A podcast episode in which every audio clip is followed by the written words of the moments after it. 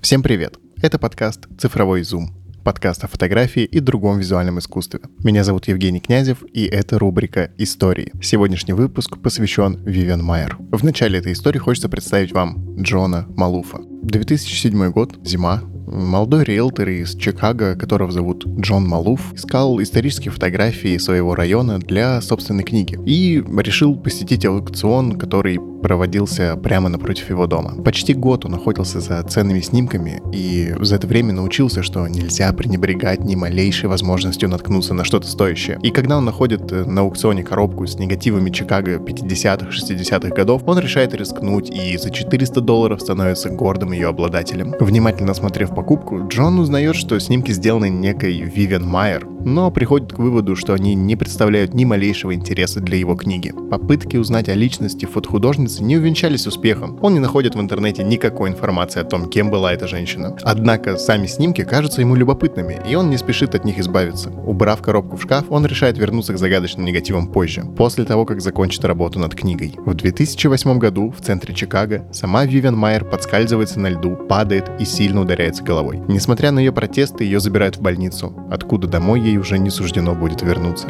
Состояние здоровья все ухудшается. Ей становится нужен постоянный уход, и Вивиан Майер отправляется в дом престарелых. Но вернемся к Джону. Спустя какое-то время он возвращается к снимкам и начинает сканировать негативы. И к своему огромному удивлению находит совершенно невероятные кадры Нью-Йорка и Чикаго середины 20 века. Яркие портреты, раскрывающие жизнь горожан, городские пейзажи. Каждый кадр практически произведение искусства. Джона охватывает любопытство и вдохновение. Он продолжает сканировать работы, общается с художественными художественными галереями и даже проходит ускоренный курс фотографии. В течение года Джон выкупает остальные коробки с негативами, проданные в тот день на аукционе. Потихоньку он начинает публиковать снимки в своем блоге. 21 апреля 2009 года в возрасте 83 лет Вивиан Майер, самая загадочная фотографка 20 века, умирает в доме престарелых, так и не узнав о том, что ее фотографии наконец-то увидели свет. Джон тем временем решает побольше узнать о том, кем была автор всех этих фотографий, и на этот раз находит короткий газетный некролог. Вивиан Вивиан Майер, гордая уроженка Франции и жительница Чикаго, последние 50 лет, мирно скончалась в понедельник два дня назад. Вторая мать Джона, Лейна и Мэтью. Свободная и родная душа, которая волшебным образом коснулась всех, кто ее знал. Всегда готова была дать совет, выразить мнение или протянуть руку помощи. Выдающийся кинокритик и фотограф. Поистине особенный человек, которого будет очень не хватать, но чью долгую и прекрасную жизнь мы всегда будем помнить. Кто такие Джон, Лейн и Мэтью? Должен ли он попробовать с ними связаться? Если она была выдающимся фотографом, почему о ней ничего не известно, а ее снимки распродаются с аукциона за бесценок? Получивший больше вопросов, чем ответов, Джон публикует фотографии на фликере с надеждой на то, что ему помогут решить, что с ними делать. И пост получает небывалый отклик. Фотографы со всего мира пишут, что заворожены снимками Вивиан, сравнивают ее работы с выдающимися стрит-фотографами 20 века. Тогда Джон и решает начать расследование, поистине превратившееся в дело его жизни.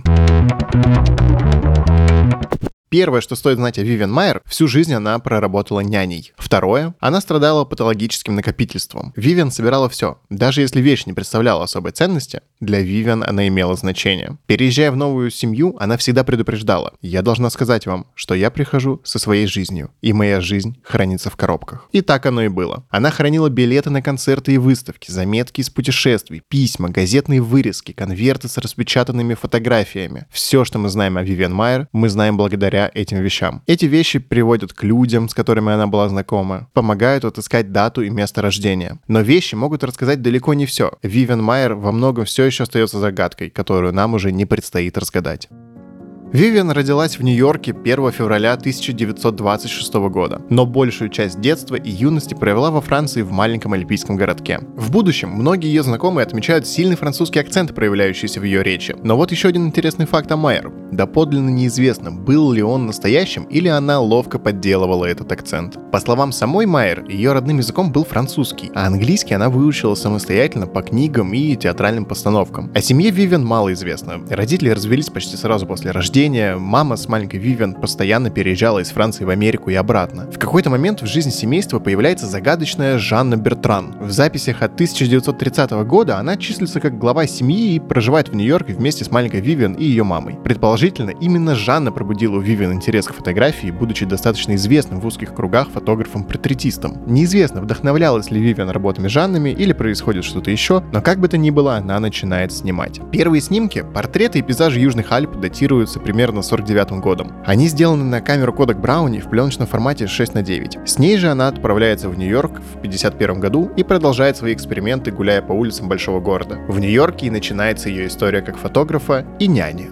Сама Вивиан рассказывала, что в первое время после переезда она устроилась работать на фабрику, но монотонная работа не только не приносила ей удовольствия, но и лишала творческой свободы. После неудачного опыта с фабрикой она решает изменить свою жизнь и устраивается на работу няней в свою первую семью. Дети сравнивали ее с настоящей Мэри Поппинс. Она была эксцентричной, чудаковатой, и это притягивало и завораживало. Вивиан была для детей близким другом, самым интересным взрослым из их окружения. Она целыми днями прогуливалась по улицам улицам города с фотоаппаратом и брала их с собой на свои приключения. Ей ничего не стоило отправиться с детьми на прогулку в самый бедный район, а чтобы исследовать город, она водила их на шоу, выставки и спектакли. Много времени они вместе проводили на природе. Дети выезжали с ней за город, на клубничные поля. Вивиан могла найти змею на обочине и тут же показать ее детям. И она много, очень много фотографировала. В 1952 году она покупает дорогущую камеру Rolleiflex, и это становится огромным шагом вперед по сравнению с любительской коробчатой камерой. Меняется и взгляд Вивиан. Она все больше фотографирует людей, сцены из повседневной городской жизни. И ее камера — это идеальный инструмент для того, кто хочет скрыться. Чтобы сделать снимок, нет необходимости подносить фотоаппарат к глазам. Видоискатель камеры выглядит как шахта, в которую надо смотреть сверху вниз. Вивиан становится никем не замеченным летописцем города. Майер тяготеет к людям, которым не сильно повезло в жизни. Часто героями ее фотографий становятся бедняки, бездомные, невидимые для многих группы. Она чувствовала родство с ними и часто сама относила себя к низшему классу. Вивиан переезжает в Чикаго и устраивается на работу в обеспеченную семью, которая становится для нее самой близкой из тех, где она работала. Она становится няней для трех мальчиков, которые в конце ее жизни помогут ей уже не способной самостоятельно заработать, не остаться на улице и снимут ей небольшую квартирку. Они всегда будут отзываться о ней как о второй матери и с теплотой вспоминать годы, когда она работала у них в доме. Именно в их доме у Вивиан появилась собственная ванная комната, которую она переоборудовала в фотолабораторию и начала эксперименты по созданию собственного фильма. Вивиан Майер была очень скрытной. На дверях ее комнаты висел замок. Ни детям, ни их родителям не разрешалось бывать там или трогать ее вещи. Она скрывала свою фигуру под мужскими рубашками и длинными пальто, носила грубые армейские ботинки. По описанию одного из знакомых, она выглядела как работница фабрики в Советском Союзе 50-х годов. Она часто представлялась чужим именем, называла себя мисс Смит. Подписывалась всегда, используя разные вариации собственного имени. У нее не было близких друзей, она не говорила о своем происхождении или семье, и никто никогда не видел ее фотографии. Но несмотря на эту скрытность, Вивиан ничего не стоило завести беседу с незнакомцем на улице, спросить о его политических предпочтениях, узнать мнение о событиях, происходящих в стране. Она много занималась документалистикой, брала камеру, подходила к людям и записывала их разговоры. По ее фотографиям видно, что она умела расположить к себе человека, по-особенному увидеть его. Ее портретные фотографии сделаны не из-под тяжка. Видно, что люди охотно соглашаются сниматься. Вивиан была интересна жизнь во всех ее проявлениях. Она снимала и бедных, и богатых, и городские пейзажи, и уличные происшествия, и разрушения памятников архитектуры, и даже содержимое мусорных корзин. Вивиан Майер была частью жизни города. Ее художественный взгляд формировался не в изоляции от мира фотографий. Она посещала знаменитые выставки, ходила в театр. Во время одного из походов она даже сфотографировала Одри Хепберн на премьере фильма «Моя прекрасная леди». Вивиан была крайне интеллектуальна. Ее знакомые отмечали острый ум. Многие называли Майер очень сильной и самоуверенной. Она была социалисткой, феминисткой, кинокритиком и из той породы людей, что всегда говорят правду в лицо, какой бы она ни была. Так говорят о ней воспитанники. А о том, как выглядела Майер, мы знаем благодаря множеству ее автопортретов. И черно-белые, и в цвете. Чаще всего она ловила свои отражения в городских витринах, зеркалах ее комнат, окнах поезда, тенях на асфальте. Всегда разная, но никогда не изменяющая себе. Ее жажда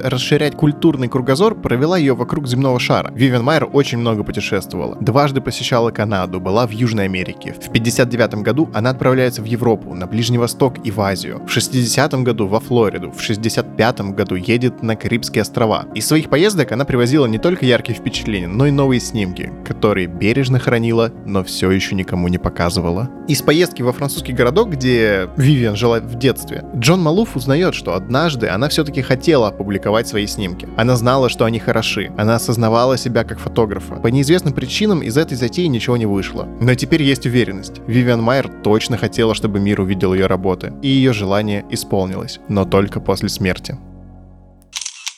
Мы не знаем, какие из своих работ Вивиан отобрала бы для публикаций. Мы не знаем, какие были бы подписи. Тщательный анализ того, какие снимки предпочитала сама Вивиан, дает нам мало информации о том, что она хотела сказать. Первая выставка ее работ состоялась в 2011 году в Чикаго, через два года после ее смерти. Организовавший ее Джон Малуф распечатал более 80 снимков Вивиан. Несмотря на то, что ее выставки ежегодно проходят по всему миру, не все критики готовы признать Майер как самостоятельную художественную единицу. Слишком туманно ее прошлое и слишком слишком загадочна ее личность. Начиная с 80-х годов, Вивиан начинает испытывать сильные финансовые трудности. Ее все чаще увольняют, воспитанники начинают замечать за ней агрессивность и раздражительность. Прогрессирует и ее заболевание. Накапливаемых вещей становится настолько много, что она снимает несколько ячеек, чтобы их всех хранить. Вивиан практически оказывается на улице, но тут ее спасают повзрослевшие дети из первой семьи, в которой она работала в Чикаго. Они снимают ей небольшую квартирку, и Вивиан Майер, удивительная фотохудожница, постепенно превращается в сварливую, немного безумную старушку, коротающую свои дни, сидя на скамейке в городском парке и вступая в перепалки со случайными прохожими. Вивиан Майер снимала до конца 90-х. Ее наследие насчитывает примерно от 100 до 150 тысяч негативов, более 3000 отпечатков, сотни рулонов пленки, несколько домашних фильмов и множество аудиомагнитофонных интервью. Ее работы ставят в один ряд с фотографиями мастера документальной фотографии Дианы Арбус и Роберта Фрэнка. О жизни и творчестве Вивиан было написано несколько книг, а документальный фильм о ее жизни был номинирован на Оскар. А закончить я хочу самой известной цитатой Вивиан. «Я полагаю, что ничего не должно длиться вечно. Мы должны освободить место для других людей. Это колесо. Ты живешь и должен пройти до конца. А затем у другого человека есть такая же возможность пройти до конца. И так далее по кругу.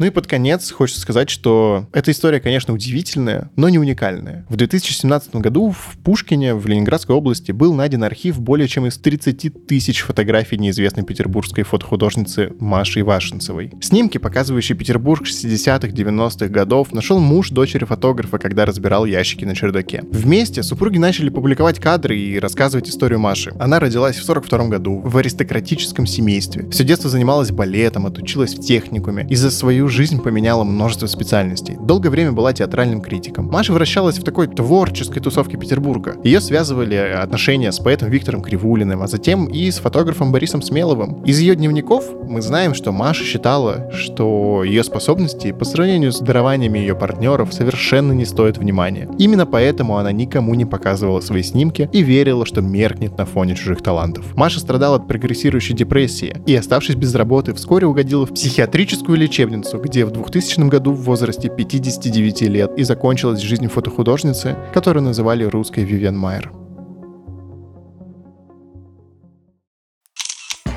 С вами был подкаст «Цифровой зум». Меня зовут Евгений Князев. Делитесь этим выпуском со своими творческими друзьями. Ставьте оценочки в Apple подкастах, лайки в Яндекс Музыке, это там кнопка подписаться. И оставляйте комментарии на Кастбоксе. Подписывайтесь на Телеграм-канал, на Инстаграм. Там будут анонсы, там будут опросы, там будут дополнительные материалы по теме. Услышимся через неделю. Пока.